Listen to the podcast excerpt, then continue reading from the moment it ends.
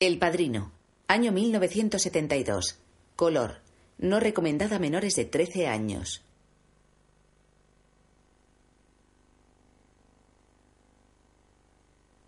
Paramount Pictures presenta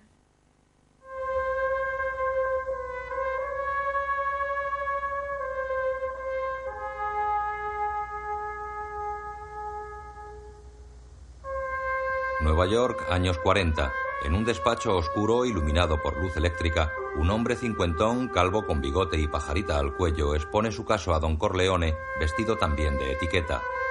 El Padrino. Don Corleone es corpulento y cercano a los 60. Su escaso pelo es grisáceo. Tiene bigote sobre un rostro mofletudo y sus ojos expresan tristeza, cansancio y dureza. Está interpretado por Marlon Brando. Creo en América. América hizo mi fortuna. Y he dado a mi hija una educación americana. Le di libertad, pero la enseñé a no deshonrar a su familia. Conoció a un muchacho. No era italiano. Iba al cine con él. Volvía tarde. Nunca protesté. El mes pasado la llevó de paseo con otro amigo suyo. La hicieron beber whisky. Después trataron de abusar de ella. Ella se resistió. Defendió su honor. Y la pegaron como a un animal. Cuando llegué al hospital, tenía la nariz rota y la mandíbula destrozada y sujeta con un alambre. No podían ni llorar a causa del dolor. Pero yo sí. Porque lloré. Ella lo era todo en mi vida. Una chica preciosa. Ella nunca volverá a serlo. Don Corleone hace un gesto. Perdón. Entregan un vasito al hombre, bebe un sorbo y continúa. Yo. Yo fui a la policía como buen americano. Los dos tipos fueron procesados. El juez los sentenció a tres años de prisión y dejó en suspenso la condena. Suspendió la condena y los puso en libertad el mismo día. Yo me quedé en la sala como un imbécil.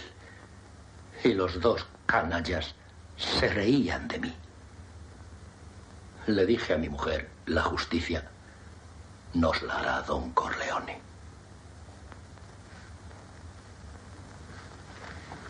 ¿Por qué acudiste a la policía y no viniste a mí primero? ¿Qué tengo que pagar? No importa lo que sea, pero ayúdeme en lo que le pido. ¿Qué quieres? El hombre se levanta, deja el vaso, se acerca a don Corleone y le habla al oído.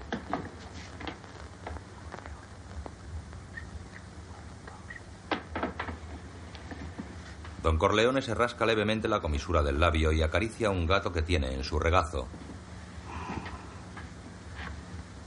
Eso no puedo. Le daré lo que me pida. Nos conocemos hace muchos años y por primera vez vienes a pedirme ayuda. Ya casi no me acuerdo de cuando dejaste de invitarme a tu casa a tomar café. Y creo que mi mujer es madrina de tu hija. Pero hablemos claro. Nunca has querido mi amistad. Te asustaba tener relación con nosotros. No quería correr ningún peligro. Ya entiendo. Tu paraíso era América. Tenías tu negocio, la vida te iba bien, la policía velaba tu sueño con la ley y no me necesitabas. Pero ahora vienes a mí a decir, don Corleone, pido justicia. Y pides sin ningún respeto. No como un amigo. Ni siquiera me llamas padrino. En cambio, vienes a mi casa el día de la boda de mi hija a pedirme que mate por dinero. Lo que pido es justicia. Eso no es justicia. Tu hija está viva. Quiero que sufran. Como ella. ¿Qué tengo que pagar? Don Corleone le lanza una dura mirada. Luego deja al gato en la mesa y se levanta al contraluz de las rendijas de las persianas bajadas. Desde allí se vuelve hacia el hombre.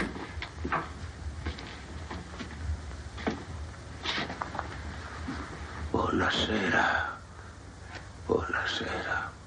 ¿Qué he hecho para que me trates con tan poco respeto? Si hubieras mantenido mi amistad, los que maltrataron a tu hija lo habrían pagado con creces. Se acerca a él. Porque cuando uno de mis amigos se crea enemigos, yo los convierto en mis enemigos. Y a ese le temen.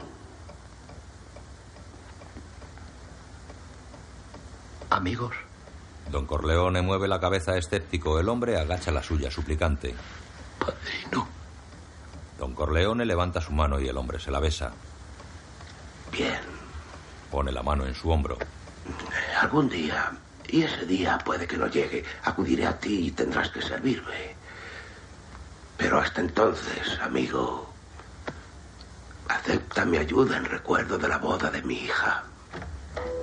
Gracias, padrino. Prego. Sale. Don Corleone se dirige a Tom Hagen que ha presenciado la entrevista. Que se encargue de esto Clemenza. Con gente de mucha confianza, que no se me entusiasme, porque no somos asesinos a pesar de lo que diga ese funerario. En el jardín de la casa, a las afueras de Nueva York, se celebra la fiesta de la boda de su hija. Invitados, en su gran mayoría de aspecto italiano, abarrotan mesas y pista de baile. Una orquesta toca sobre una tarima. Los novios se hacen la foto de familia rodeados de Don Corleone, Mamá Corleone, su hijo Santino y Tom Hagen. Don Corleone pregunta a Santino. ¿Ha venido Michael? Aún no, es temprano. No, no quiero que hagan la foto sin Michael. Un momento, aspettiamo un poco. Prego, prego. El grupo se deshace. Tom pregunta a Santino. ¿Qué pasa? Que no está mal. Don Corleone se mezcla con los invitados que le besan felicitándole. Mamá Corleone se une a los que bailan en el centro del jardín. Un coche llega al aparcamiento. Sale un hombre y anota las matrículas de los coches aparcados.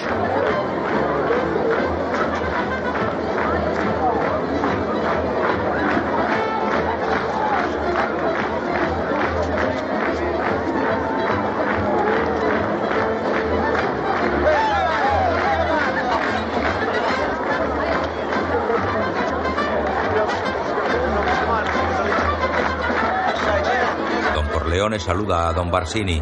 Se dan la mano y juntan sus mejillas a izquierda y derecha. Don Barzini. Ya conoce a Santino. El gordo y corpulento Clemenza baila con otro hombre. Enganchan alternativamente sus brazos girando a izquierda y derecha. Clemenza se suelta sudoroso y llama al guardaespaldas. ¡Eh, Poli! ¡Dame más vino! ¡Poli! ¡Más vino! Poli le trae una jarra. ¡Ah, eres terrible bailando! Vete que eres flaco que el baile. Anda, date una vuelta por ahí. Trabaja y ocúpate de que no falte nada. Santino pellizca la mejilla de una italiana gordita y vivaracha. Luego va junto a su mujer que está a pocos metros. Sandra, ven, hazme el favor de cuidar de los chicos, que estén tranquilos. ¿Y de ti quién va a cuidar? Santino se aleja. La pista, Don Corleone baila con Mamá Corleone, una cincuentona corpulenta y guapetona. Oli ve a la novia recoger los billetes que le regalan los invitados. Porca miseria. Con lo de esa tía ya habrá dentro de la bolsa unos 30.000. Si esta boda fuese de quien yo me sé, ni una lata. ¡Eh, Poli! ¡Están vacíos! ¡Vamos, llénalos de jamón! ¡Haz algo! ¡Déjame en paz, estúpido! Le lanza sándwiches, mientras el fotógrafo hace una foto a Don Barsini. Al notar el flash, hace una señal a sus gorilas que agarran al fotógrafo. Suéltame. Quitan el cliché de la cámara y se lo traen al capo. Barsini lo arruga y tira al suelo. En otra mesa, Tom habla al oído de su mujer. Tengo que ir con un Corleone. ¿Ahora? Como siciliano debe atender las peticiones que le hagan el día de la boda de su hija. Tom entra cruzándose con un hombre que farfulla unas frases. Santino entra en el aparcamiento seguido de Poli y Clemenza. Don Corleone, muy honrado y muy agradecido por invitarme a su casa. Santino se dirige al hombre que anota matrículas. ¡Eh! ¡Fuera! ¿Qué están haciendo aquí? Esta es una fiesta privada, largo. Se dirige al coche. Oiga, es la boda de mi hermana. El hombre muestra un carné, Santino escupe en él. Maldita sea. Esta gentuza del FBI no respeta. Se alejan tropezando con el fotógrafo, le arrebatan la cámara. Eh, tú, ven aquí, ven aquí. Trae eso. Dámelo. Santino estrella la cámara contra el suelo, luego le arroja unos billetes. Vuelven a la fiesta. En el despacho, otro hombre expone su caso a don Corleone. Pero hacia el final le liberaron para ayudar al esfuerzo de guerra. Los últimos seis meses trabajó en mi pastelería. Nasorine, mi amigo, ¿qué puedo hacer? Como la guerra ha terminado, ahora a Enzo quieren repatriarlo a Italia. Padrino, tengo una hija. Y ella y Enzo... eh, eh, ¿Quieres que Enzo se quede en el país y que tu hija se case? Ah, usted lo comprende todo. Prego. Gracias. Eh, señor Hagen, gracias, ¿eh? Gracias. Eh, eh, andiamo, Enzo, andiamo. Se van. Espera ver el pastel de boda que he hecho para su hija, padrino. Así, así, la novia, el novio, el ángel. Tom cierra la puerta. ¿Quién se encarga de esta gestión? Ningún paisano. Que lo haga cualquier diputado judío de otro distrito. ¿Alguien más en la lista? Abajo llega una pareja. Él es moreno, de rostro alargado y viste de soldado. Ella es una guapa rubia de cara redondita y nariz respingona. Lleva una pamela blanca y tiene aspecto de chica bien. Son Michael y Kay, interpretados por Al Pacino y Diane Keaton. Michael la saca a bailar. Don Corleone fisga hacia la fiesta a través de las lamas de la persiana de su despacho. Tom se dirige a él. Quiere verle Luca Brasi. Don Corleone deja de fisgar por la persiana y se acerca a Tom. ¿Es. es necesario? Él no esperaba ser invitado y quiere darle las gracias. Fuera, Luca ensaya. Don Corleone, estoy honrado y agradecido. Usted me ha invitado a su casa, a la boda de su hija. Deseo que su primer nieto sea un chico. Estoy honrado ese hombre de ahí está hablando solo. Es un tipo horrible. Da miedo. Dar miedo es su oficio. ¿Quién es? ¿Cómo se llama? Estoy Su nombre es Luca Brasi. por haber invitado. Ayuda a mi padre a veces. Michael, Vera viene para acá. Michael. Hola, Tom. Estás estupendo. Mi hermano, Tom Hagen. Esta es Kay Adams. ¿Cómo está usted? Encantada. Tu padre preguntó por ti. Mucho gusto. El gusto es mío. Tom se aleja. Si es tu hermano, ¿por qué lleva otro apellido? Cuando mi hermano Sonny era pequeño, encontró a Tom Hagen en la calle. No tenía a nadie y mi padre lo recogió. Ha vivido siempre aquí. Es abogado. No es siciliano. Creo que va a ser consigliere. ¿Eso qué es? Eso es como consejero o asesor, muy importante en la familia. ¿Te gusta la lasaña? En el despacho, el corpulento Luca besa a Don Corleone. Don Corleone, estoy honrado y agradecido a que me invitase a venir a su boda, su, su casa. Saca un sobre. En el día de la boda de su hija. Y deseo que su primer hijo, su primer nieto, sea un chico. En prenda de mi eterna lealtad. Entran niños. Para la bolsa nupcial de su hija. Gracias, Luca, mi más valioso amigo. Don Corleone, le dejo ahora porque sé que está ocupado. Gracias. Estrecha sus manos y sale. Fuera los novios bailan.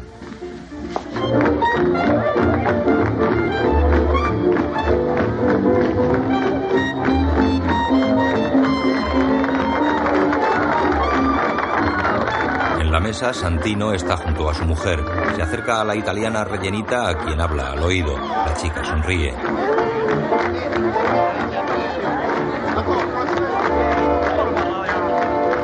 Otra mesa hay varias chicas. Una de ellas señala con sus manos una medida. Luego va separando las manos indicando medidas mayores. Todas ríen.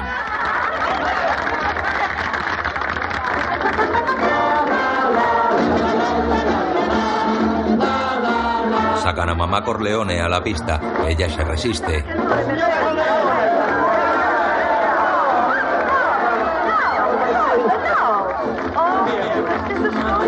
Finalmente se pone ante el micrófono y canta.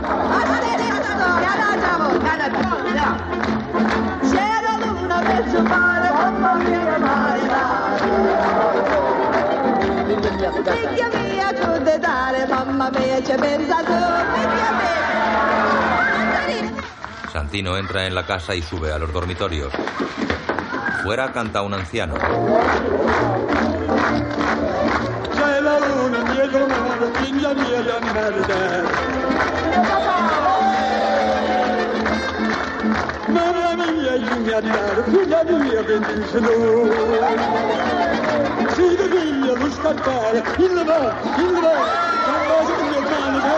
Hace gestos procaces, mamá Corleone ríe.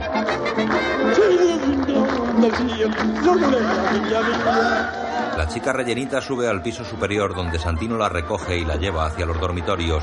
Fuera sigue la juerga. En el despacho, Tom lee las misivas al capo. El senador Collins se excusa por no poder venir en persona. Espera que usted comprenderá. Lo mismo han hecho algunos jueces. Todos envían regalos. Salud. ¿Qué ocurre allá afuera? Acaba de llegar un joven galán con smoking blanco. Las adolescentes lo acosan pidiendo autógrafos. La novia corre hacia él. Lo abraza.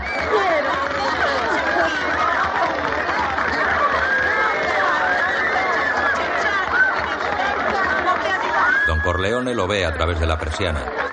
Ha venido desde California para estar en la boda. Te dije que Pero vendría. después de dos años tendrá problemas. Ah, es un buen ahijado. Fuera. Johnny, Johnny, canta para nosotros. ¡Eh, canta, canta, canta,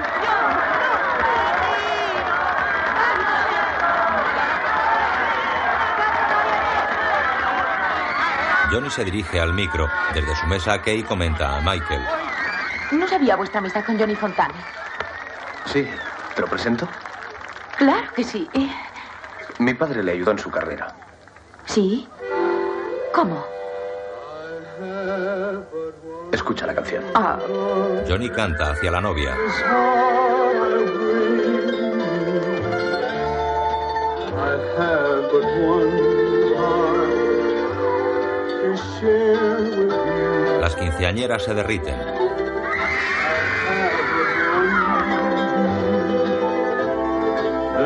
Dream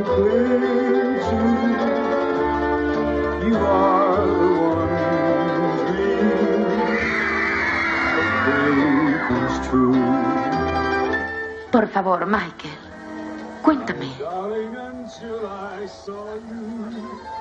Cuando Johnny empezó a cantar, su director de orquesta le firmó una exclusiva aprovechando su inexperiencia. Y como su carrera fue de más a más, él quiso liberarse. Johnny es ahijado de mi padre. Eh, mi padre fue a ver al empresario y le ofreció 10 mil dólares por dejar a Johnny. Pero el tipo se negó. Al día siguiente, mi padre volvió a verle, pero esta vez con Luca Brasi. Y en una hora consiguió que aquel cerdo aceptase un cheque de mil dólares. ¿Cómo lo logró? Mi padre le hizo una oferta que no pudo rehusar. ¿Y cuál fue? Luca Brasi le apuntó a la cabeza. Y mi padre le dijo que podía elegir entre sus sesos o su firma al pie del contrato.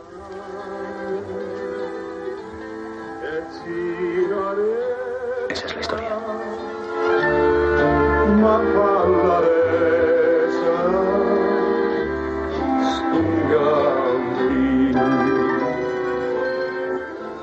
Así es mi familia, Kay, pero yo no.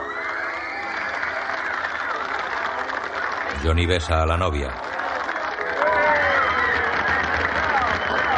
¡Bravo, Johnny!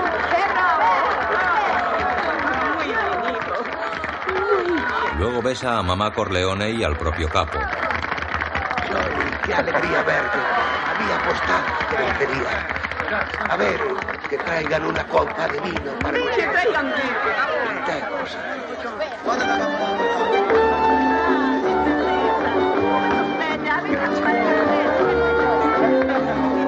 Se retoma el baile mientras Don Corleone va hacia la mesa con Johnny. Bien, Johnny, gracias. Sí, ahora. Tom, ve a buscar a Santino. Que vaya a mi despacho. Hola. Un joven se acerca a la mesa de Michael y Kay. ¿Cómo estás, Fredo? Fredo, mi hermano Fredo. Esta es Kay Adams. Hola. ¿Qué tal estás? mm? Este es mi hermano Mike. Lo estáis pasando bien, ¿eh? ¿Eh? Sí. Y sales con ella. ¿Eh? En el despacho, Yo no sé qué hacer. Estoy perdiendo la voz. Si me dieran el papel en la película, eso. Eso me situaría de nuevo. Pero ese. Ese productor no quiere dármelo. Es el amo de los estudios. ¿Cómo se llama? Walsh.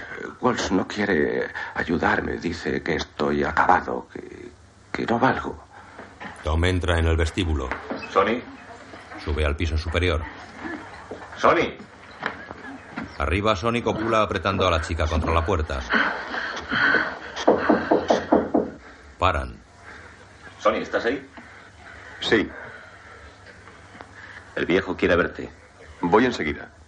Desde el otro lado de la puerta, Tom les oye continuar. Fuera. Non so più cosa sono, cosa faccio. Fuoco rosso, Tom entra en el despacho. Hace un mes compró los derechos para el cine de esa novela. El personaje principal es un tipo como yo. No tendría ni siquiera que actuar. Solo ser yo mismo. Johnny oculta la cara entre sus manos. ¿Qué va a ser de mi padrino? No sé qué hacer. No sé qué hacer. ¡Aguantar como un hombre! ¿Qué demonios te pasa? Lo zarandea. Es que lo único que te han enseñado Hollywood es hablar como una mujer. Eh, No sé qué hacer, no sé qué hacer. Eso es estúpido, ridículo. Entra Santino. ¿Vives con tu familia? Sí, claro. Bueno, porque un hombre que no vive con su familia no puede ser un hombre. Ven aquí. Le limpia las lágrimas y le mira de arriba a abajo. Tienes mal aspecto. Debes cuidarte. Quiero que te olvides ahora de eso. Hollywood te va a dar todo lo que le pidas. Ya es tarde. Empiezan a rodar la semana que viene. A ese Walsh le haré una oferta que no rechazará. Lleva a Johnny hasta la puerta que da al comedor. Ahora vuelve a la fiesta y, y diviértete. Ay, déjame hacer a mí, ¿eh? Está bien. Se abrazan y besan.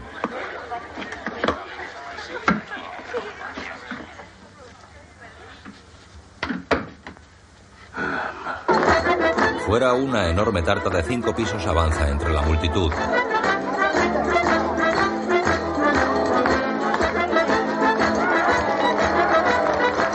Don Corleone y Tom en el despacho. ¿A qué hora se marchan los novios? Dentro de poco, cuando partan la tarta. Por cierto, a su yerno habrá que darle un buen puesto. Nunca. Que viva bien, pero en la familia que no intervenga. ¿Qué más?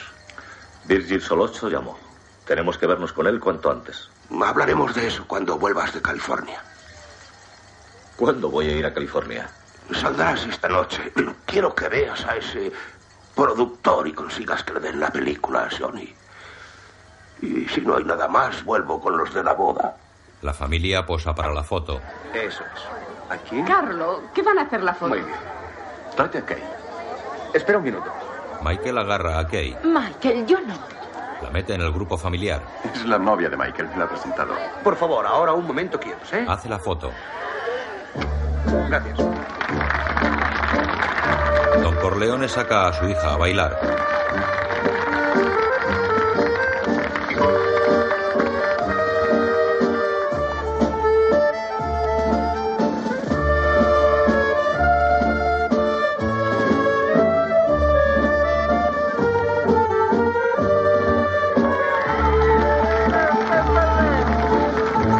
Baila, la novia se abraza cariñosamente a su padre.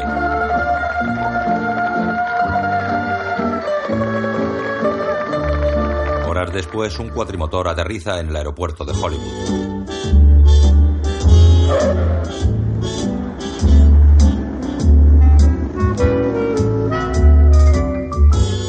Chalets y residencias cubren las colinas de Beverly Hills.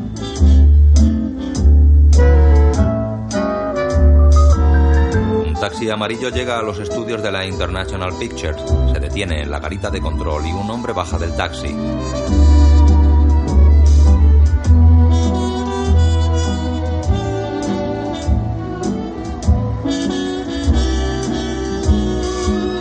El hombre atraviesa la explanada rodeada de andamios, pasarelas, grúas y decorados exteriores. Llega a un callejón que distribuye a los distintos platós. Entra en un plató donde Walsh, el productor, departe con actrices, actores, prensa y técnicos. Es un hombre mayor con pelo blanco, cachimba a la boca y chaqueta a cuadros que le da un aspecto de dandy.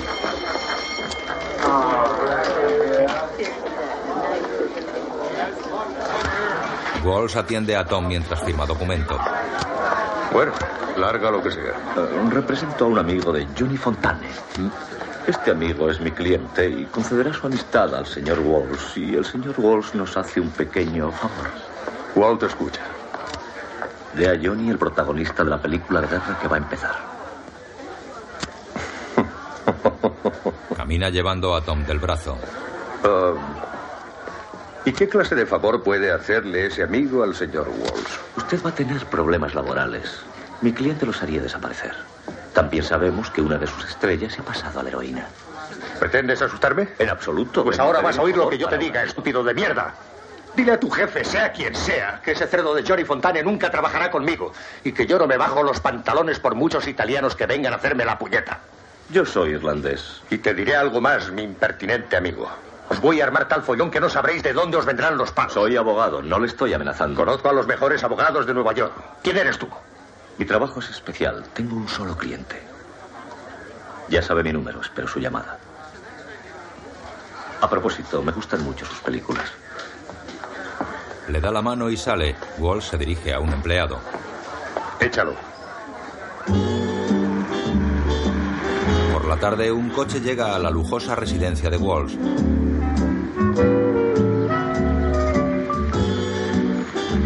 Detiene en la puerta. Después, Tom y Walsh salen a las zonas ajardinadas con vasos en la mano.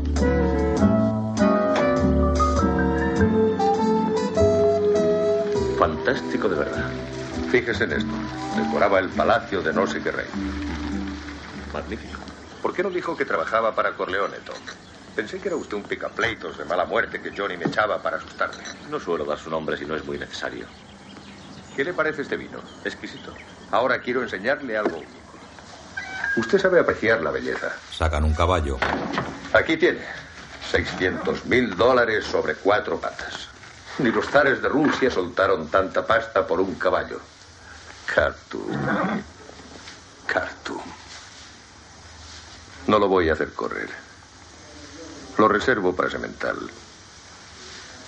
Gracias, Tony. De nada. Vamos. Habrá que comer algo, ¿no? Cenando. Corleone es el padrino de Johnny. Ya sabe que para los italianos es un vínculo religioso casi sagrado. Que yo respeto. Dígale que puede pedirme cualquier cosa, pero ese favor no se lo hago ni a mi padre. Él nunca pide un segundo favor si se le niega el primero, ¿entendido? Ustedes son los que no entienden. Johnny Fontane no trabajará en la película. De acuerdo que es un papel perfecto para él y que volvería a ser estrella. Pero yo lo quiero echar del cine y le voy a decir por qué. Tira el cubierto y se acerca a Tom. Johnny Fontane le virló a Walls International su más valiosa promesa. Cinco años gastados en promocionarla. Lecciones de canto, profesores de declamación, danza, deporte. He gastado en ella cientos de miles de dólares. Y va a convertirla en una gran estrella. Y le voy a ser aún más franco para que vea que no soy un tipo insensible que solo piensa en el dinero. Era preciosa. Era joven, era ingenua, era el mejor diamante que he tenido en mis manos para lanzar al mundo. Entonces Johnny Fontane se presentó con su voz empalagosa y su, su pinta de siciliano. Y ella se largó con él. Lo echaron todo a rodar y me pusieron en ridículo. Tom sigue comiendo. Y un hombre en mi situación no puede aguantar que le dejen fuera del juego. Y ahora lárguese de aquí. Y ese tenorino de mierda que no intente nada contra mí porque va listo. Bien. Ya sabe la historia. Gracias por la cena, ha sido muy agradable. ¿Puede llevarme su coche al aeropuerto? Al señor Corleone le gusta que le informen inmediatamente. Tom se va.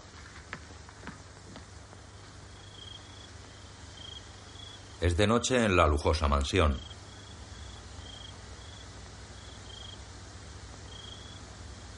A la mañana siguiente el sol asoma entre las ramas de los árboles.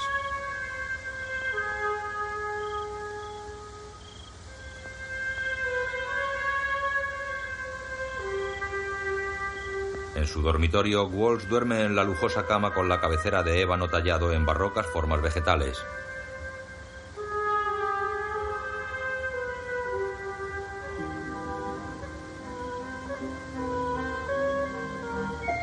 Lentamente la cámara se acerca hacia la cabeza de Walsh que reposa sobre grandes almohadones de raso asalmonado.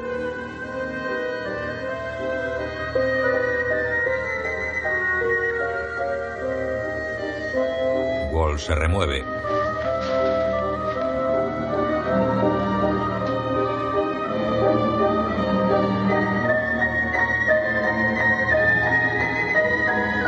Se incorpora sacando su mano bañada en sangre debajo las sábanas.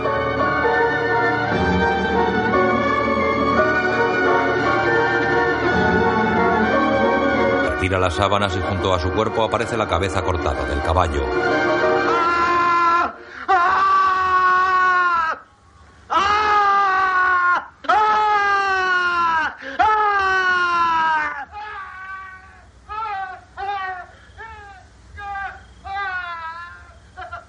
La mansión de Wall se encadena con la cara del padrino sentado en la salita de su casa. Tom y Sonny están con él. ¿Estás cansado, Tom? No, no, he dormido en el avión. ¿Sí? Tengo aquí el informe de Solocho. Veamos.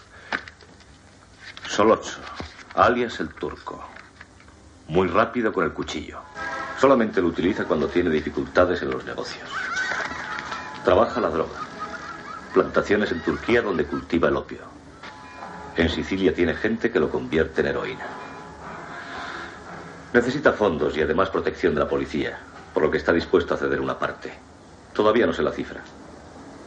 La familia Tataya le respalda en Nueva York. Deben estar metidos en el asunto. Sonny recibe a Soloso. Santino Corleone. ¿Antecedentes penales? Dos procesos, uno en Italia y otro aquí. En los narcóticos es un punto fuerte. Santino, ¿tú qué dices? Que hay mucho dinero en eso. Soloso llega a la reunión. Tom. Yo diría que sí. En potencia hay más dinero en las drogas que en todo lo que podamos emprender. Y si no entramos, lo hará otra familia. O puede que todas. Con lo que ganen podrán comprar policías y políticos. Y los eliminarán. Cierto que dominamos los sindicatos y el juego. Pero el asunto de los narcóticos es el futuro. Si dejamos pasar esta oportunidad, podemos perder lo que tenemos. No hoy, pero sí de aquí a diez años.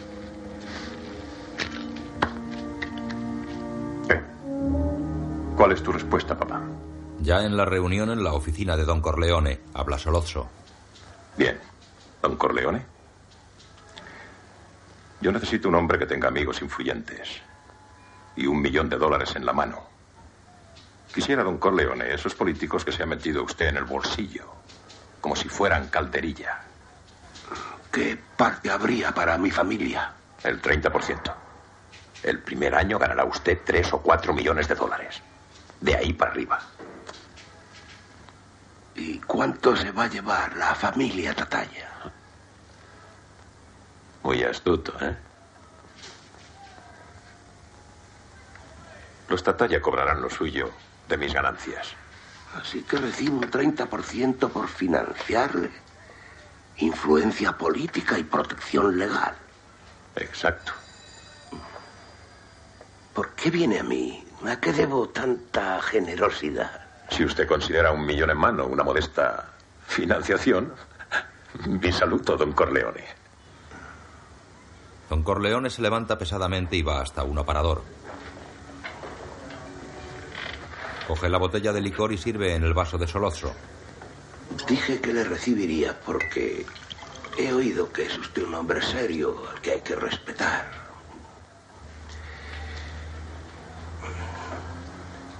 Pero ah, debo contestar que no. Y le daré mis razones. Es cierto, tengo amigos en la política. Pero dejarían de serlo si oyen que ando metido en las drogas en lugar del juego. Para ellos el juego es un, un vicio inocente y las drogas un negocio sucio. Don Corleone. Créame, me es indiferente lo que un hombre haga para vivir, ¿entiende? Pero su tinglado es peligroso. Si le preocupa la seguridad de su millón, los Tataya lo garantizan. Eso ya es otra cosa. Si los Tataya garantizan la inversión. por- Don Corleone corta a Sony.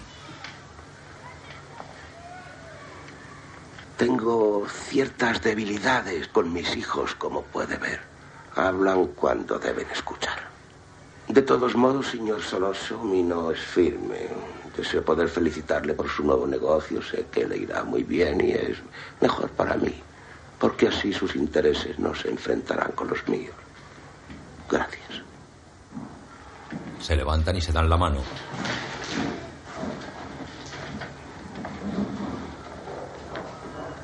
Solozzo se va.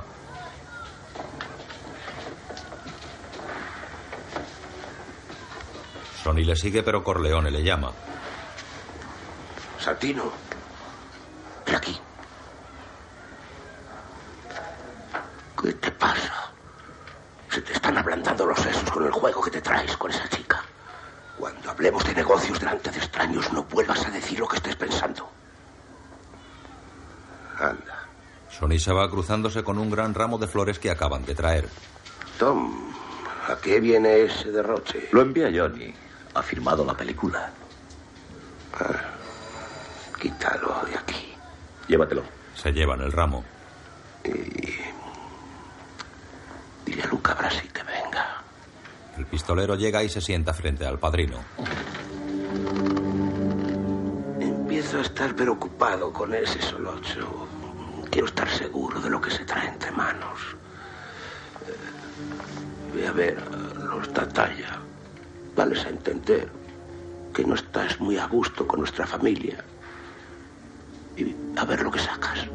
Nieva sobre el centro de Nueva York. Un Papá Noel tañe su campana a la puerta de unos grandes almacenes. Have yourself a merry little Christmas.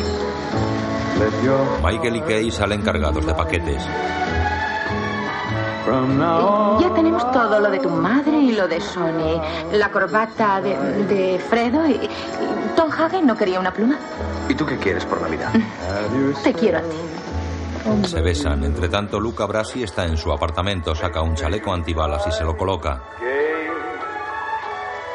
From now on, our troubles will be miles away. Here we are, as in olden days Se pone la camisa, coge el revólver y comprueba el tambor.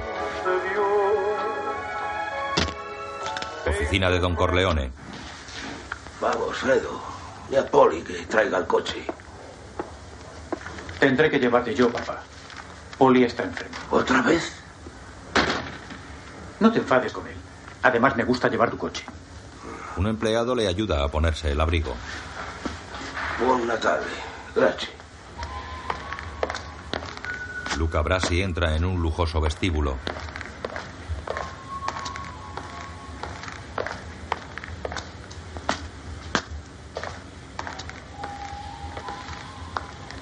Se quita el abrigo, lo dobla y lo cuelga en su brazo. Continúa avanzando por el corredor.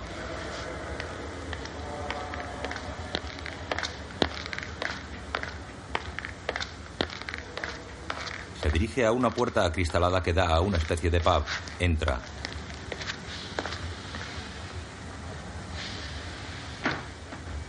El barman le recibe sonriente tras la barra. Luca, ¿no? Soy Bruno Tatalla. Lo sé. ¿Un vaso de whisky? ¿Es especial? No, no bebo. Se aproxima Solozzo. ¿Sabes quién soy? Sé quién es usted. Tú hai parlato con la familia Tataglia? Ha estado hablando con la familia Tataglia, ¿no? Ho pensato. Creo que podemos hacer algún negocio. D'affari. Ho bisogno di un uomo Necesito a alguien fuerte como usted. Ho capito che... He oído que no está contento con la familia Corleone. Familia Corleone. ¿Quiere unirse a mí? ¿Qué beneficio sacaré?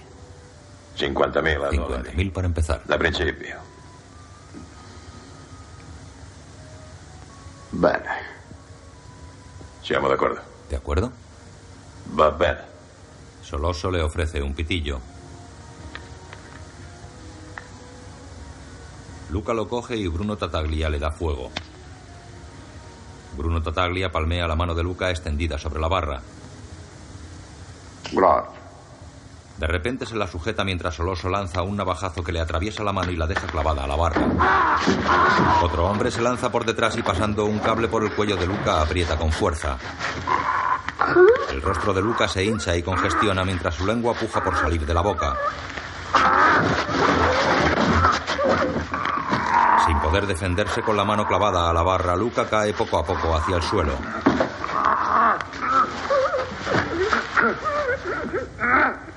Se desploma. Tom sale de una tienda con las manos llenas de paquetes. Soloso y sus hombres le cortan el paso. Hombre, Tom. Tom Hagen. Feliz Navidad. Me alegro de encontrarte. Tengo que decirte algo. Lo siento, me esperan. Vamos, consigliere. Sube al coche. ¿De qué tienes miedo? Si quisiera liquidarte, ya lo habría hecho. Sube. Obligado, Tom monta en el coche. Entre tanto, Don Corleone sale de su oficina. A la puerta le espera su hijo Fredo al pie del coche. Espera, Fredo. Voy a comprar un poco de fruta. Don Corleone cruza la calle hacia una frutería. Fredo entra en el coche y le espera al volante. Buon Natale. Eh, Dammi aranci. El dependiente pone dos naranjas en una bolsa de papel. Oh.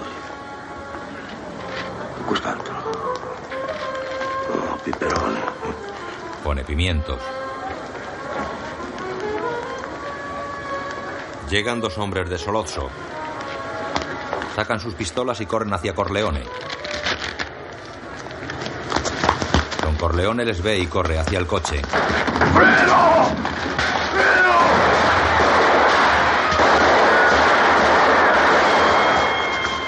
acribillaron sobre el capó y huyen corriendo. Fredo sale demasiado tarde. Don Corleone resbala del capó hasta el suelo.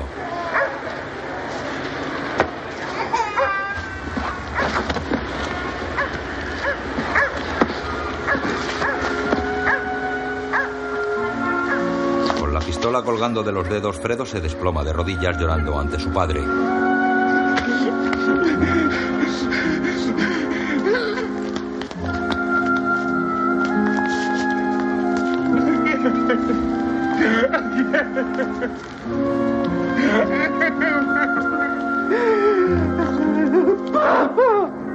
Mientras Michael y Kay salen del cine tras ver las campanas de Santa María con Bing Crosby e Ingrid Bergman. Matt, ¿me querrías más si yo fuese una monja? ¿Como en la película? ¿Con su toquita? No. Entonces, ¿me querrías más si yo fuera Ingrid Bergman? Mira, es una idea.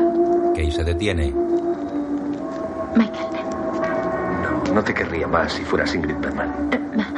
Michael. ¿Qué te pasa? Se acerca a un kiosco de prensa. Michael lee los titulares de un periódico.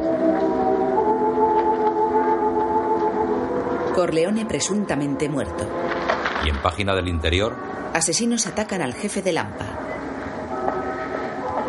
No dice si está vivo o muerto.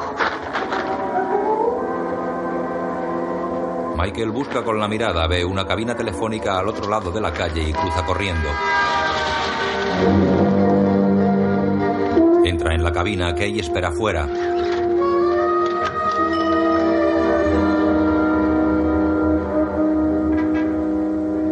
Sonny, soy Michael. Michael, ¿dónde estabas? ¿Qué, qué, qué ha ocurrido? Le han acribillado. Está muy grave, hay demasiadas complicaciones. Quizá no se salve. ¿Me oyes? ¡Michael! Eh, sí, te oigo. ¿Dónde te habías metido? Me tenías inquieto. Hablé con Tom, no te dijo nada. No, no. Ven a casa, debes estar con la mamá. ¿Me oyes? Sí. En su casa, Sonny deposita el auricular en la horquilla, luego se levanta y abraza a Sandra, su mujer. Dios mío. ¡Es Sonny! Sonny saca un revólver del cajón y va a la puerta.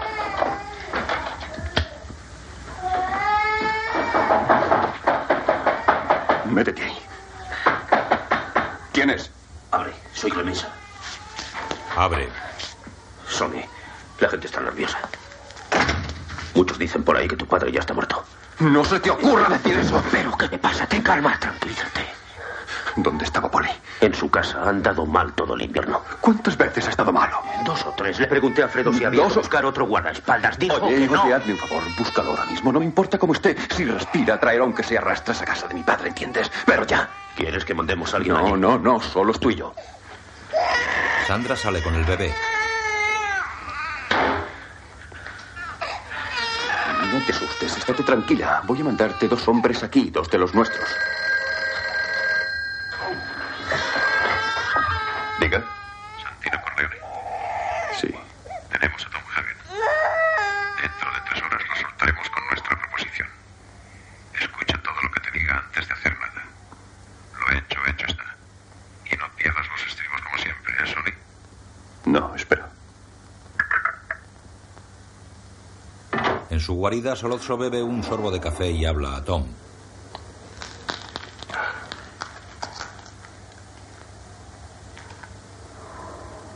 Tu jefe está muerto. Ya sé que tú eres el cerebro de la familia, Tom, pero no quien decide. No debes temer nada. No me opongo a que sigas con los Corleone, si a la vez me ayudas a mí. Sí, lo cazamos frente a su oficina una hora después de que te agarrásemos a ti. Un trago. Tom bebe licor. Y ahora vas a conseguir que no haya problemas entre Sony y yo. A Sony le iba mi plan, ¿verdad? Tú sabes que es buen negocio. Sony irá por ti con toda su gente. Esa será su primera reacción, seguro. Pero tú tienes que calmarle y hacerle comprender. La familia Tataya está a mi lado con sus hombres. Y las otras familias de Nueva York harán lo que sea por evitar una guerra a gran escala. Con todo el debido respeto, el don en paz descanse chocheaba. Hace diez años me lo hubiese podido cargar. Los ojos de Tom se humedecen. Está muerto, muerto Tom, y nadie lo va a resucitar. Tienes que hablar con Sony. Tienes que hablar también con los otros, con Tessio, con Clemenza. Vale la pena, Tom. Lo intentaré. Pero ni siquiera Sony podrá contener a Luca Brasi. Solozzo le da la espalda. Ya. Bueno. Déjame a mí lo de Luca.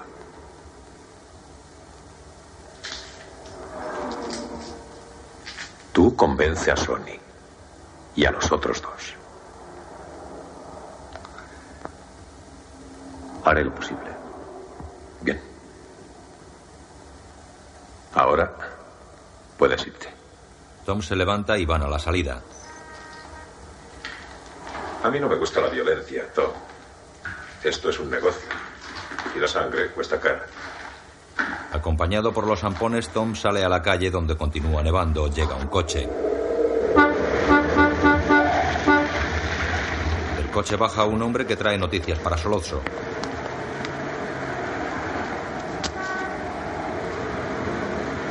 Solozzo le escucha y luego se dirige a Tom. Está vivo. Le han pegado cinco tiros y sigue vivo. Mala suerte para mí. Y para ti si no arreglas este asunto. Montan a Tom en un coche y lo llevan a casa.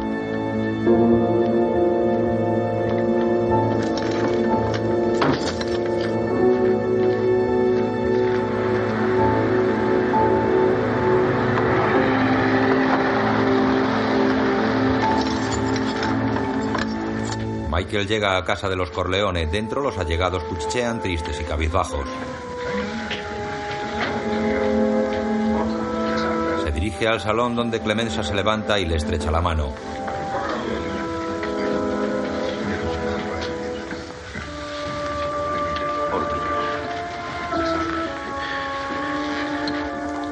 La mamá está en el hospital con tu padre y creo que se salvará, gracias a Dios. Michael, Sonny, Tom, Tesio y Clemenza. Demasiada sangre. ¿Tú qué crees? Creo que es demasiada para un asunto personal.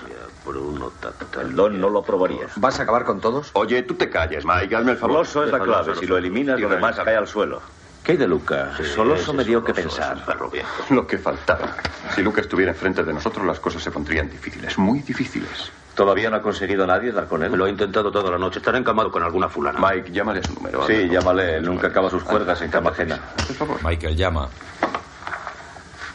Bien, Tom, eres consigliere. ¿Qué hacemos si se muere mi padre? Si se muere tu padre, se acabará nuestra fuerza política y la influencia. Y las otras familias de Nueva York pactarán con Solocho para evitar su propia destrucción. Estamos en el 46, Sony. Ya no son los años 30. Nadie quiere sangre. Si se muere tu padre, firma el trato, Sony. Para ti es fácil decir eso, Tom. Él no es tu padre.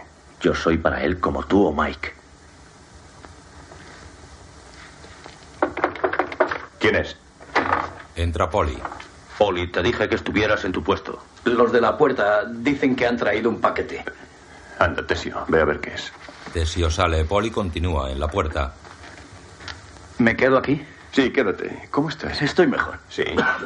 Hay comida en la nevera. Si tienes hambre. No, no tengo. O bebe algo. Un vaso de whisky es bueno para el catarro. Quizá. Anda. No es mala idea. Vale.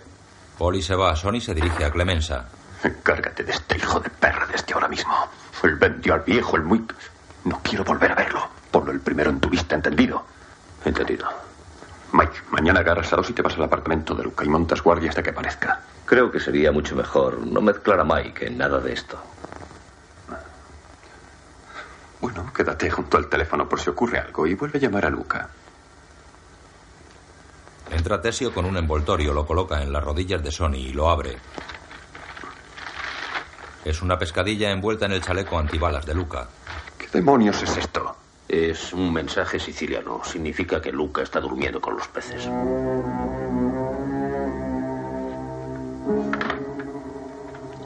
A la mañana siguiente, Clemenza sale de su casa. Su mujer le despide en la puerta. Bueno, me voy. ¿A qué hora vas a volver esta noche? No lo sé, quizá tarde. Va al coche donde le esperan Rocco y Polly. No te olvides de los canelonis. Sí, sí. Polly conduce. Rocco, ponte al otro lado. No veo por el retrovisor. Ese Sony está loco. Está decidido a comenzar la guerra. Hay que encontrar un sitio en el website. Hacia la calle 23, si es posible. ¿Conoces algún sitio que esté bien en el website? Sí, lo buscaré. Piénsalo mientras conduces a ver si se te ocurre antes de que lleguemos. Cuidado con los chicos saltan marcha atrás. Pasan bajo la umbría plataforma del elevado. Luego dejan la ciudad y salen a campo abierto. Oye, Poli, vas a ir a la calle 39, a Carlos Santos. Compras 18 colchones para los muchachos y me pasas la cuenta.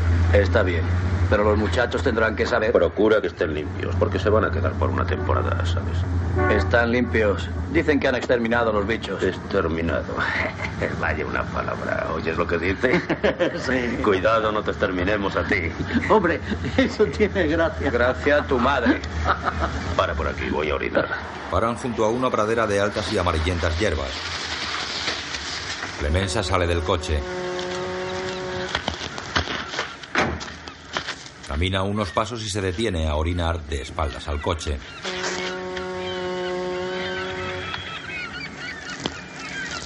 La cámara toma la escena de lejos. Dentro del coche, Rocco dispara sobre la nuca de Polly.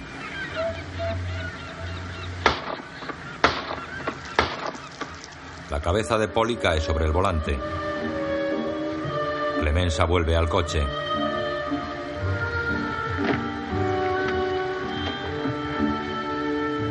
Tira eso. Trae los canelones.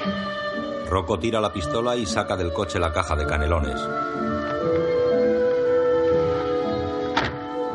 Cierran la puerta y se alejan dejando el coche con el cadáver dentro. Michael está triste sentado en un banco del jardín de su casa. ¡Eh, Mike! ¡Mike! ¿Qué? Te llaman al teléfono. Michael entra y coge el teléfono. ¿Quién es? Tu chica. Hola, Kay. Mejor. Creo que se salvará. Te quiero. Te quiero. Sí, ya lo sé.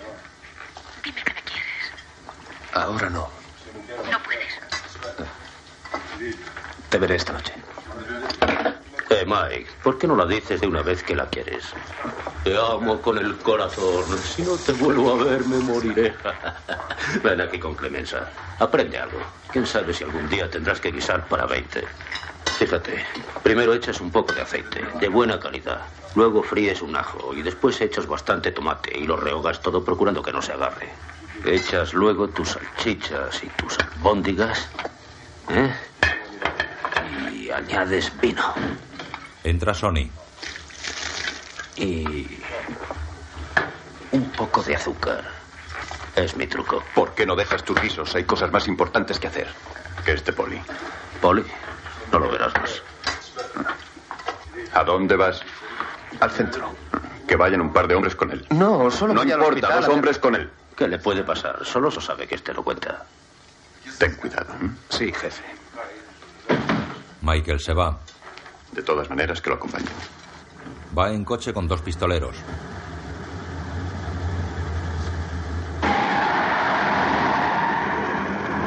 Cena con Kay en la habitación del hotel.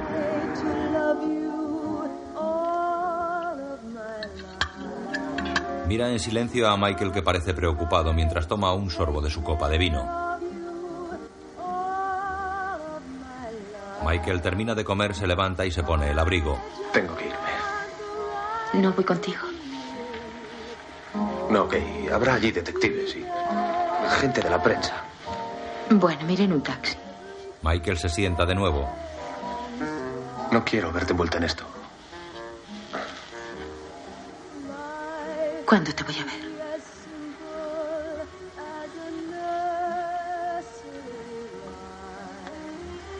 Vas a irte con tus padres.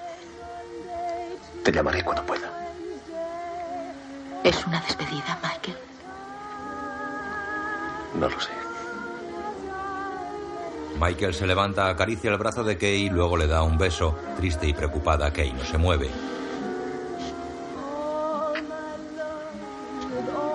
Michael sale. Atraviesa el vestíbulo del hotel.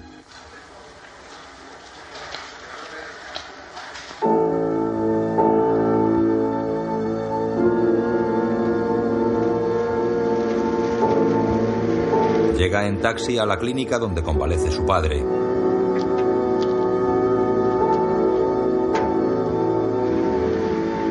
La puerta está adornada con luces navideñas. Michael entra. Los corredores están extrañamente desiertos.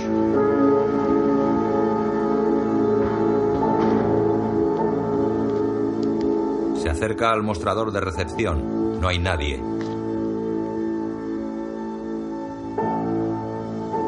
Camina por un pasillo.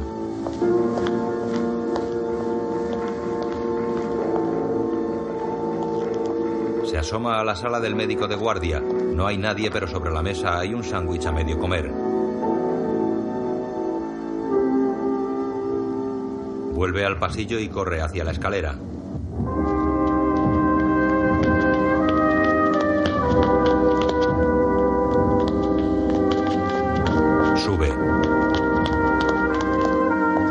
La mesita donde suele estar el celador se encuentra vacía.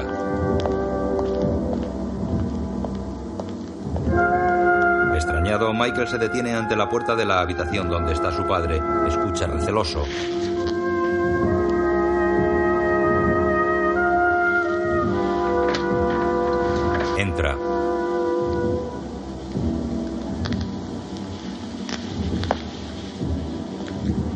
Corleone yace inconsciente en la cama, entubado por la nariz y con las botellas de suero y plasma al lado. Michael se aproxima a la cama. ¿Quién es usted? Aquí no se puede estar. Soy Michael Corleone. Este es mi padre. Es una enfermera. ¿Cómo es que no hay nadie? ¿Dónde está la gente? Su padre ha tenido muchas visitas. Interrumpían el servicio del hospital. La policía ordenó que se fueran hace unos 10 minutos. La enfermera toma el pulso al paciente. Michael coge el teléfono. Póngame con Long Beach 4562, por favor. La enfermera va a salir. Oiga, espere, quédese. Sonny, soy Mike, estoy en el hospital. Sí. Aquí pasa algo, no hay nadie. ¿Nadie? Nadie, ni los hombres de Tession, ni detectives, nadie. Papá está solo. Mando a alguien para allá. Date prisa. Lo siento, pero tiene usted que marcharse. Eh, vamos a sacar de aquí a, mi- a mi padre. Lo llevaremos a otro cuarto. Tiene usted que desconectar los tubos para mover la cama. Eso es imposible. ¿Sabe quién es mi padre? Van a venir a matarlo. ¿Me entiende? Ayúdeme, por favor.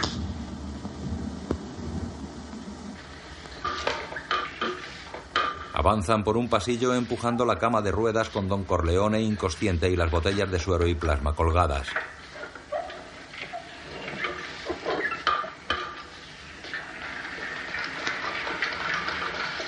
Llegan a la puerta del fondo en el momento en que se escucha que alguien entra abajo.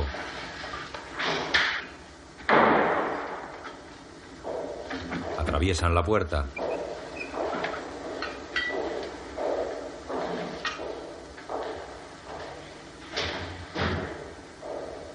Michael atisba hacia el pasillo a través de la puerta acristalada tras la que ocultaron la cama.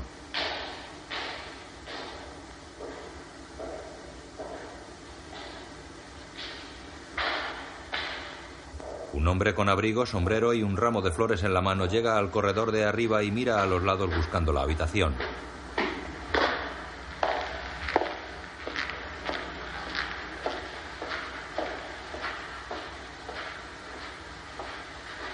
Michael sale tras la puerta y se dirige a él. ¿Quién eres? Soy Enzo, el pastelero. ¿No te acuerdas de mí? Enzo. Sí, Enzo. Es mejor que te marches, va a haber jaleo. Si va a haber jaleo, me quedo contigo. Por tu padre haré lo que sea. De acuerdo. Oye, me esperas ahí fuera, frente al hospital. ¿Estamos? Yo salgo enseguida, anda. Muy bien, muy bien. Enzo baja y Michael vuelve junto a su padre. Acompañado por la enfermera, don Corleone yace entubado en la oscuridad de la estancia. Aquí estarás mejor, papá. Yo cuidaré de ti. Estoy contigo. Michael acaricia la cabeza de su padre.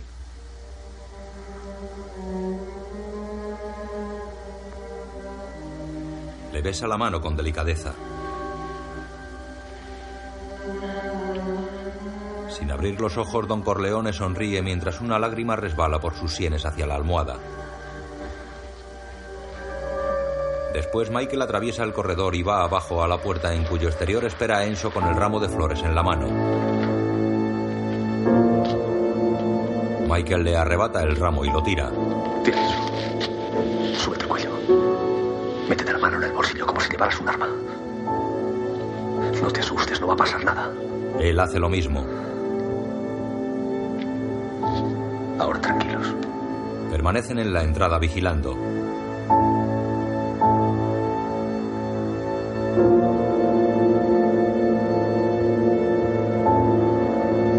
Coche se acerca despacio y silencioso.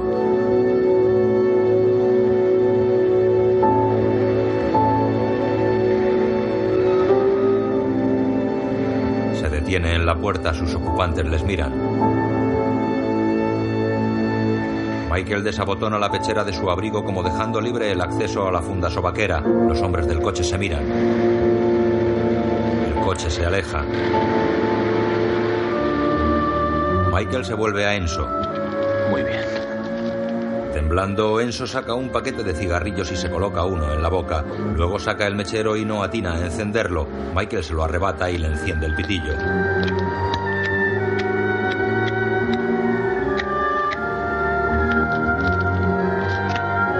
Varios coches patrulla se detienen a la puerta.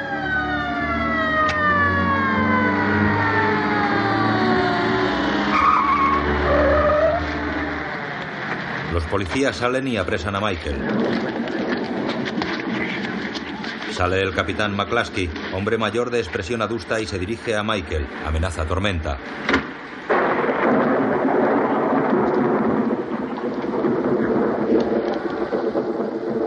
Creí que había limpiado de italianos el hospital. ¿Qué estás haciendo aquí? ¿Dónde ha metido a los hombres que guardaban a mi padre? Óyeme, guapo. ¿Quién eres tú para meterte en mis asuntos? Aquí soy yo el que manda. ¿Te enteras? Ahora lárgate y no vuelvas a aparecer. No me moveré hasta que pongan más guardias a mi padre. Phil, llévatelo.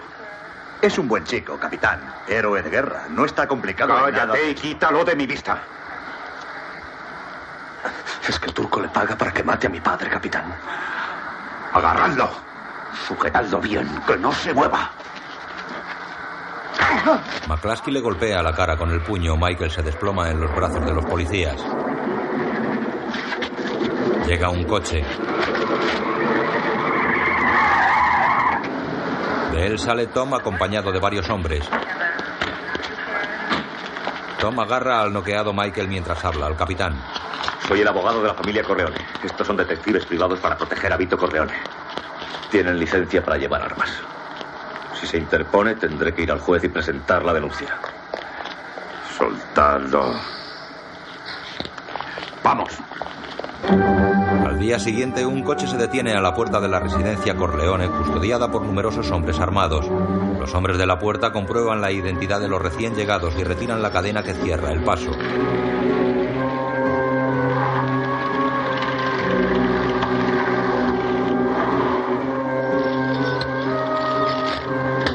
Coche bajan Michael y Clemenza. Desio se acerca y Clemenza le pregunta. ¿Por qué tanta gente nueva? Hacen falta. Con lo del hospital, Sony está furioso. Matamos a Bruno Tatalia esta madrugada. Jesucristo. Van hacia la casa. Clemenza mira a los hombres que guardan puertas y ventanas. Esto parece una fortaleza. Dentro, Sony habla con Tom. Escucha, picapleitos. Quiero 100 hombres en la calle las 24 horas del día. Si el turco asoma el pelo, nos lo cargamos. Llega Michael. Mike, ven, deja que te vea. Mira su mejilla inflamada por el golpe. Ah, estás muy guapo, guapísimo, arrebatador. Ahora oíme todos. El turco quiere parlamentar. ¿Qué os parece ese hijo de mala madre? Después de lo de anoche, quiere una entrevista. ¿Qué ha dicho? ¿Qué ha dicho? Que mandemos a Michael a oír su proposición, que nos promete que el asunto es tan bueno que no podremos negarnos. ¿Y por qué lo de Bruno Tatalla? Eso es el otro lado del negocio. Bruno ha pagado por lo que hicieron con mi padre. Tenemos que oír lo que propone. No, no, no. Ya basta, estoy harto, consiguiere. No más reuniones, no más discusiones, no más trucos de Soloso, ni contestaciones que exijo a Soloso y si no la guerra. Porque estamos dispuestos a Las todo. otras familias no Pues quieren la entonces que me den el Soloso. Tu padre no estará conforme. Esto es un negocio, nada personal. Fueron a cargárselo menudo, Hasta sus heridas fueron negocio, no una venganza, Sony. Entonces el negocio tendrá que esperar, ¿estamos? Y hazme un favor, Tom. No más consejos sobre lo que debo hacer. Tú ayúdame a ganar, ¿está claro? Sony se sienta a la mesa del despacho. Tom se inclina hacia él. Sé algo de ese capitán McCluskey, el que partió la cara a Mike. ¿Qué sabes? Es evidente que Soloso le paga. Y muy bien. Ahora McCluskey va a servir al turco de guardaespaldas. Lo que tienes que entender, Sony, es que mientras Soloso esté protegido por él, es invulnerable. Nadie mató nunca a un capitán de policía de Nueva York. Nadie. Sería un desastre. Las cinco familias irían por ti, Sony. Los Corleone lo perderían todo. Hasta la famosa protección política huiría de nosotros. Piénsalo. Hazme ese favor. Está bien, esperaremos. Michael, que ha escuchado pensativo en una butaca, rompe su silencio. No esperamos. ¿Qué? No esperamos. No me interesa lo que Soloso vaya a proponer. Quiere acabar con papá, solo eso. Es su obsesión. Hay que ir por él. Clemensa. Mike tiene razón. Bien, bien, de acuerdo. Pero ¿qué hacemos con McCluskey? ¿Eh? ¿Qué hacemos con ese policía?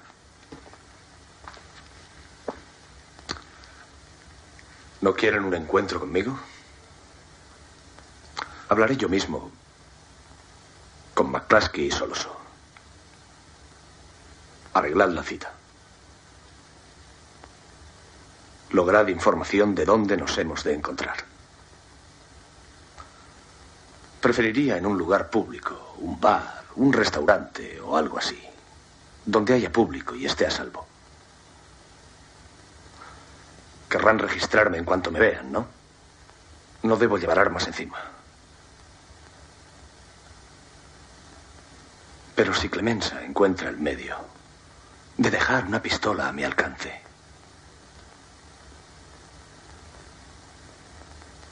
los mataré. Todos ríen menos Tom.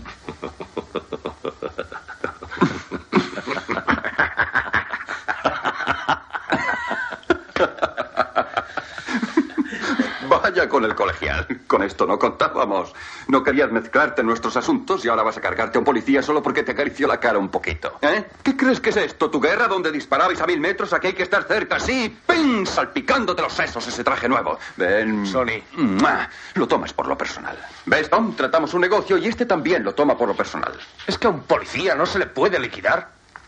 Mike, Mike. Tom, óyeme un minuto. Me estoy refiriendo a un tipo que está metido en drogas, que está corrompido y pa- pagado por la banda del turco y que en definitiva va a recibir lo que se merece por muy policía que sea. Sería una noticia sensacional. ¿Acaso no tenemos periodistas en nómina? Tom asiente. ¿Y no podrían hacer una campaña contra él? Pues sí, podrían. No es personal, Sony. Solo negocio. Clemensa muestra un revólver a Mike. Está preparado. Como ves, no tienes que preocuparte por las huellas digitales, Mike. Llevas paradrapo en el gatillo y en la culata. Toma, prueba. Practican en el trastero. Michael empuña el revólver, apunta y aprieta levemente el gatillo. ¿Qué pasa? ¿Duro el gatillo? Ahora lo aprieta con firmeza. Vaya ruido. Se lo he dejado adrede, así se quedarán clavados los infelices que estén cenando en el local. Sigamos, disparas a los dos y después, ¿qué haces? Sentarme y acabar mi cena. Ay, vamos, crío, en serio. Dejas caer el brazo y sueltas el arma. Todos creerán que la conservas. Porque te estarán mirando a la cara, Mike. Y no olvides escapar deprisa, pero sin correr. Sin fijar la mirada en nadie, pero sin dejar de mirar. Ellos tendrán miedo de ti, créeme, no debes temer nada. Ten calma y todo saldrá bien. Luego unas vacaciones, nadie sabrá dónde y para nosotros el jaleo. ¿Cómo crees que acabará? Pues bastante mal. Probablemente las otras familias irán contra nosotros. Esto pasa cada cinco años más o menos. Ayuda a soltar la mala sangre. La última vez fue hace seis años. Si hubiéramos cortado por lo sano, como debieron hacer con Hitler en Múnich, no habríamos llegado a esta situación y no tendrías que irte de vacaciones. Mari, sabemos que lo harás. Estamos orgullosos de ti. Tu padre también. Michael vuelve a empuñar el revólver ahora sin balas. Apunta y dispara en vacío. Después come junto a Sony, Clemensa y Tesio. Clemensa consulta impaciente su reloj. Michael enciende un pitillo.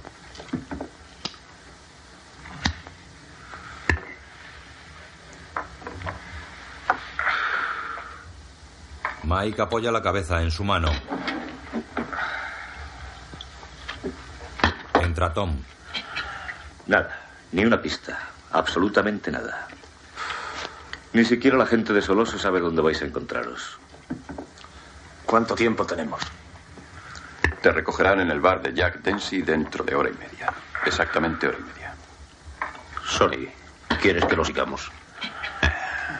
Soloso nos daría enseguida esquinazo. ¿Dónde está el intermediario? Lo tengo en casa jugando al póker con dos de mis hombres. Feliz porque le dejan ganar.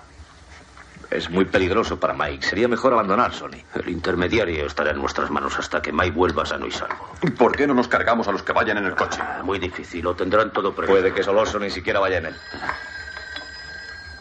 Yo contestaré. Sony se levanta, entra en el despacho y contesta.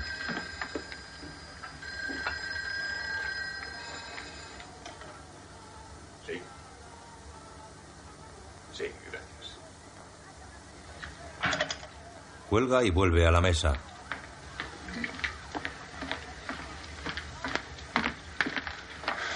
Restaurante Luis en el Bronx. ¿Es de fiar ese policía? Es mi contacto en el grupo de McCluskey. Ellos tienen que saber dónde está su jefe en cada momento y acabo de decirles que estará entre 8 y 10 en el Luis. ¿Alguien lo conoce? Tesio. Sí, señor. Y es perfecto para nosotros. Ambiente familiar, buena cocina, un lugar de esos donde nadie conoce a nadie. Tiene un retrete antiguo con cisterna, de esas eh, que funcionan tirando de la cadena. Un sitio muy apropiado para esconder la pistola. Clemensa. Eso es. Mike.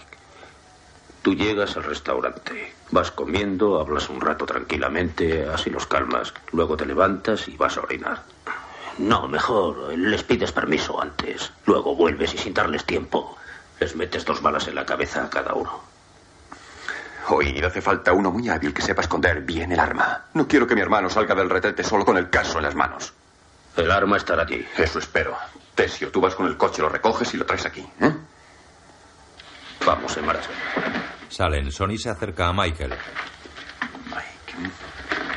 Te dijo Clemensa que te deshicieras enseguida de la pistola. Sí, más de un millón de veces. Clemensa ante la puerta. Recuérdalo. Cuando salgas del retrete no llegues ni a sentarte. Dos tiros a cada uno en la cabeza. Sí, sí, ya lo sé. Mientras los demás salen, Michael se vuelve hacia su hermano. Sony, ¿hasta cuándo lo podré volver? Por lo menos hasta dentro de un año. Y oye, yo hablaré con mamá. Será mejor que no te despidas de ella. Me pondré en contacto con tu chica cuando haya pasado el peligro. Se abrazan. Cuídate. Cuídate, Mike. Michael abraza a Tom. Sale. Después Michael espera en la calle en el lugar convenido. Llega un coche, se abre la puerta del asiento delantero y Michael sube.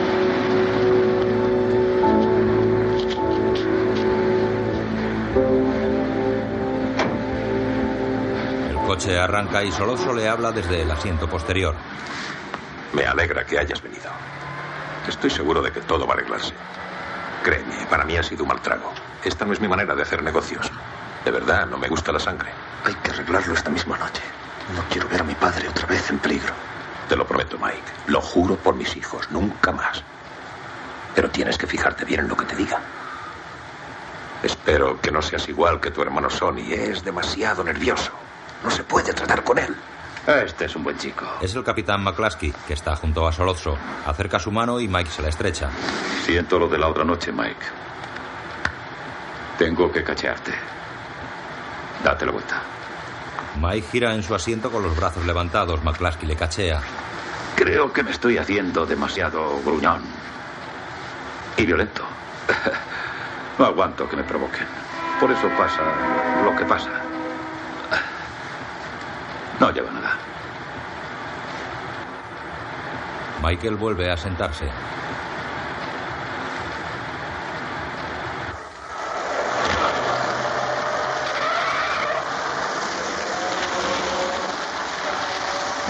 El coche enfila una vía de salida en cuyo lateral un cartel indica hacia Nueva Jersey.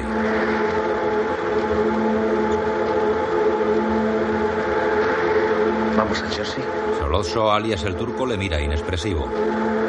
Puede.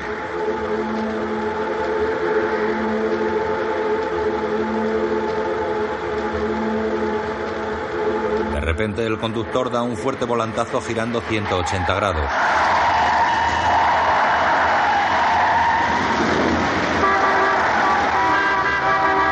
Saltando la mediana se metió en dirección contraria volviendo hacia el centro. Coloxo le felicita.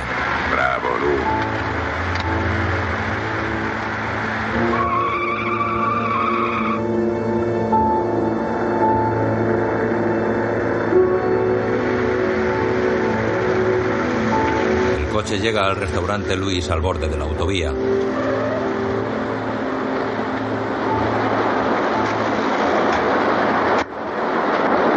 El restaurante está casi vacío. Ya sentados en una de las mesas, los tres hombres se miran tensos. El camarero trae el vino y un plato de entrada. McCluskey se pone la servilleta mientras pregunta a Solozzo. ¿Qué tal se come en este restaurante?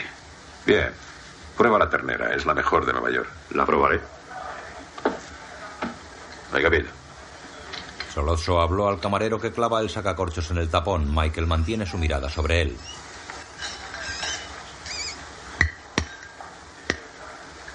Camarero descorcha y sirve.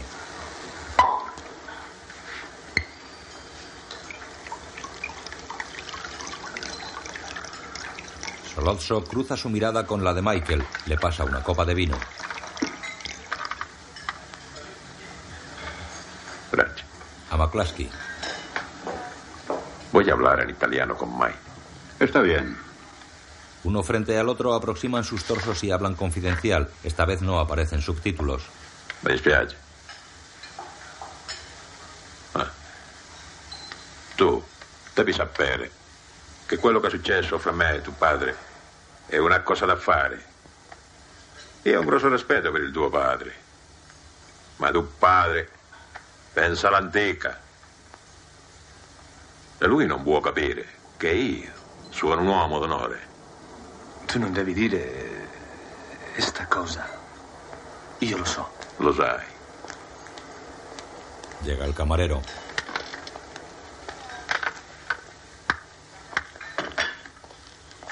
El camarero se aleja. E tu hai a sapere che io Plano general del comedor. voglio aiutarti la famiglia Tattaglia. Io credo che ci dobbiamo mettere d'accordo. Io voglio pace. Lasciamo perdere tutto questo cazzati. Ma io voglio che... Che? Come si dice? Mira a McCluskey. Lo que quiero. Lo más importante para mí es tener alguna garantía de que no van a atentar contra la vida de mi padre. ¿Qué garantía puedo darte, Mike? Me tienes en tus manos. Perdí mi ocasión. Me valoras demasiado, chico. No soy tan hábil. Lo único que quiero es una tregua.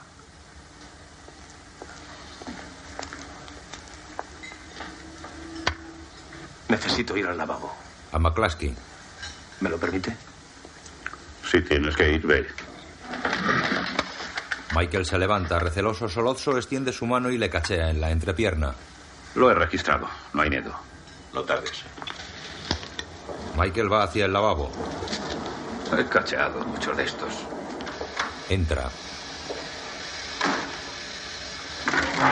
Atraviesa las puertas batientes. Ya ante la taza del váter levanta su mano y registra la ranura entre la cisterna y la pared.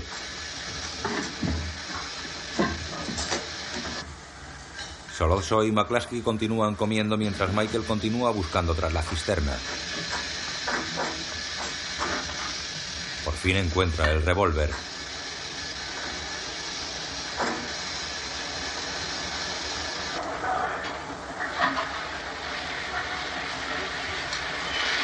Lo guarda y se dirige a la puerta. Se detiene un momento antes de salir, lleva sus manos a la cabeza mesándose los cabellos. Luego sale al comedor.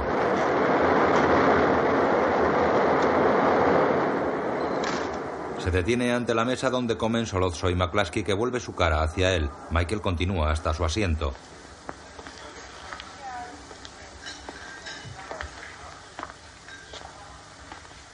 Ya sentado, Solozzo le habla. Ti senti meglio? Michelotto, tu mi capisci, no? Sei italiano il tuo padre. Suo padre ha detto sta meglio. Quando sta bene, facciamo fare un appuntamento. Vediamo tutto a posto. Questo bisticcio debe finire. Los ojos de Michael bailan nerviosos en sus órbitas. Fuera pasa un tranvía. Michael se levanta. Disparó a la frente de Solozzo. Atravesó el cuello y frente de McCluskey que se derrumba sobre la mesa tirando el tablero.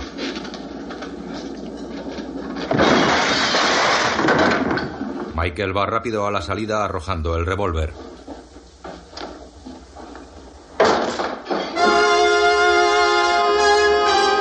Sale a la calle. Dentro quedan los cuerpos en el suelo entre el revoltijo de platos y mantel.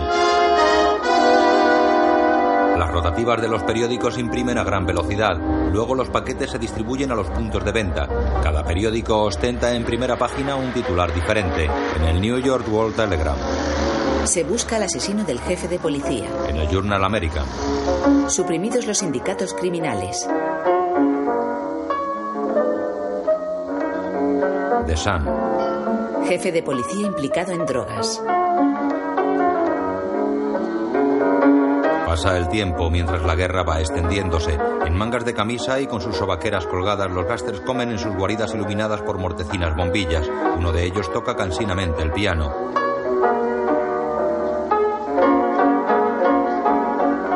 Titulares del Daily Mirror. Barsini supuestamente relacionado con el AMPA.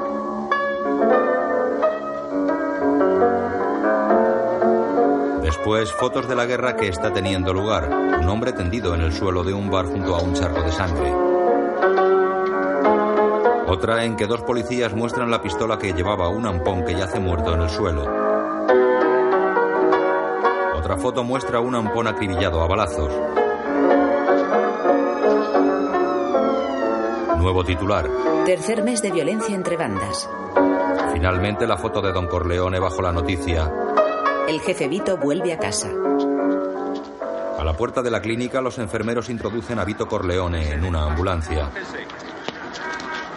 Los periodistas toman fotos mientras policías armados vigilan. Sony y sus hombres montan en un coche detenido delante de la ambulancia.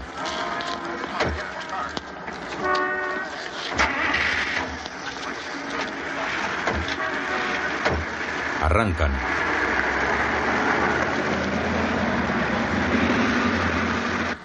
Primero va un coche de la policía, luego el coche de Sony seguido por la ambulancia y finalmente otro coche con sus hombres. La casa de Don Corleone está abarrotada de gente y policías de vigilancia. La ambulancia se acerca.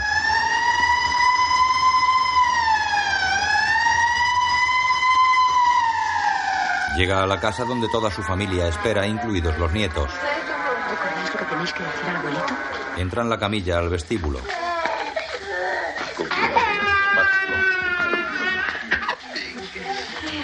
Guiados por Tom, los suben al dormitorio.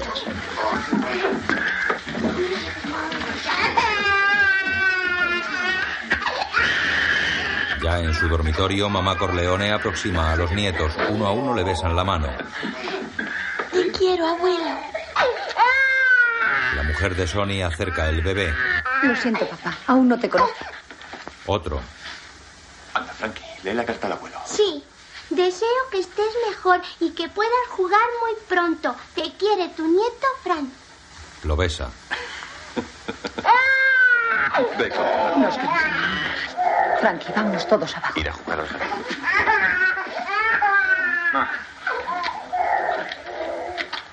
Sal tú también, Carlos. Carlo es el yerno. Salen todos menos Sony, Tom, Fredo, Tesio y Clemenza. Abajo las mujeres cocinan. ¿Está ya listo eso? Date prisa, la gente está hambrienta. Pues que beban vino. Sí, y que se emborrachen. Frente a la cancela de entrada, los nietos juegan mientras los hombres vigilan. Carlo está en el comedor. ¿Qué te pasa, Carlos? Calla y pon la mesa. En el dormitorio, don Corleone está postrado y aún entubado con suero. Un apósito de gasa cubre su cuello herido por las balas. Abre los ojos y mira a Tom. Desde lo de McCluskey, la policía no ha cesado de vigilar todos nuestros movimientos. Las otras familias nos acechan. Ha corrido mucha sangre. Sonny. Nos atacaron y. atacamos. Tom. Nuestros contactos en los periódicos han aireado bastante la corrupción de McCluskey. Y ya tenemos pruebas suficientes de que estaba vendido a Soloso. Las cosas empiezan a arreglarse. Voy a mandar a Fredo a Las Vegas. Si te parece, bajo la protección de don Francesco. Tiene que descansar. Fredo. Quisiera trabajar en el casino. Eso ya está arreglado. Don Corleone habla con gran esfuerzo.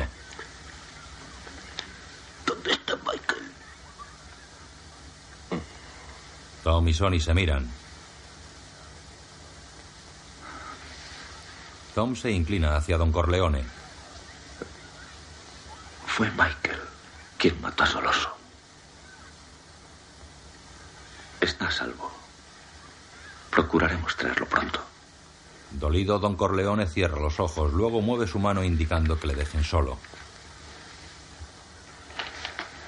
Todos salen.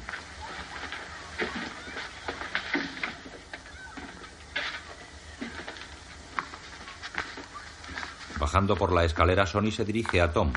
¿No sabéis dónde se ha metido esa vieja alcahueta de Tatalla? Quiero su pellejo, pero ya. Sonny. ¿Qué? Las cosas no van demasiado bien. Si vas por Tatalla, todo irá peor. Deja que el humo se aclare. Sonny, papá negociará. No, no, no, no, papá no está para nada. Yo decidiré lo que me parezca mejor. Tu guerra está costando dinero, no tenemos ingresos, el negocio Ni está parado. tampoco, hazme el favor, no pienses más, no pienses No es más. rentable estar en pie Pues de guerra. calcula el pie de guerra. Yo quiero cargarme a ese viejo asqueroso y tú Eh, vas... tú quieres una gran reputación, ojalá Tú vas a hacer lo que yo te diga, maldita sea. Si yo tuviera un buen consillere, un siciliano, no estaría metido en este hoyo. Papá tenía a Yenko, ¿yo a quién tengo? Lo siento, lo siento de veras. Mamá ha hecho la cena, es domingo. Nos espera. Está bien. Comiendo. Los apostadores negros de Harlem se están aprovechando de nuestra situación. Se gastan las ganancias en cávilas y solo pagan la mitad a los ganadores. Yo sé lo que va a pasar con esos negros si empiezan a ganar dinero. Papá nunca habla de negocios en la mesa, ni delante de los niños. Connie, cierra la boca, Tú no ¿quieres? tienes que hacerla callar, ¿te enteras? Santino, tú no te metas.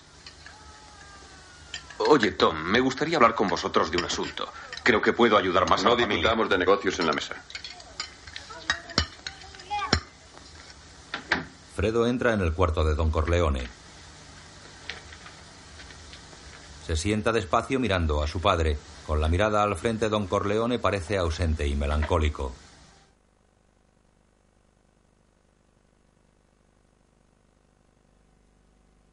Fin de la primera parte.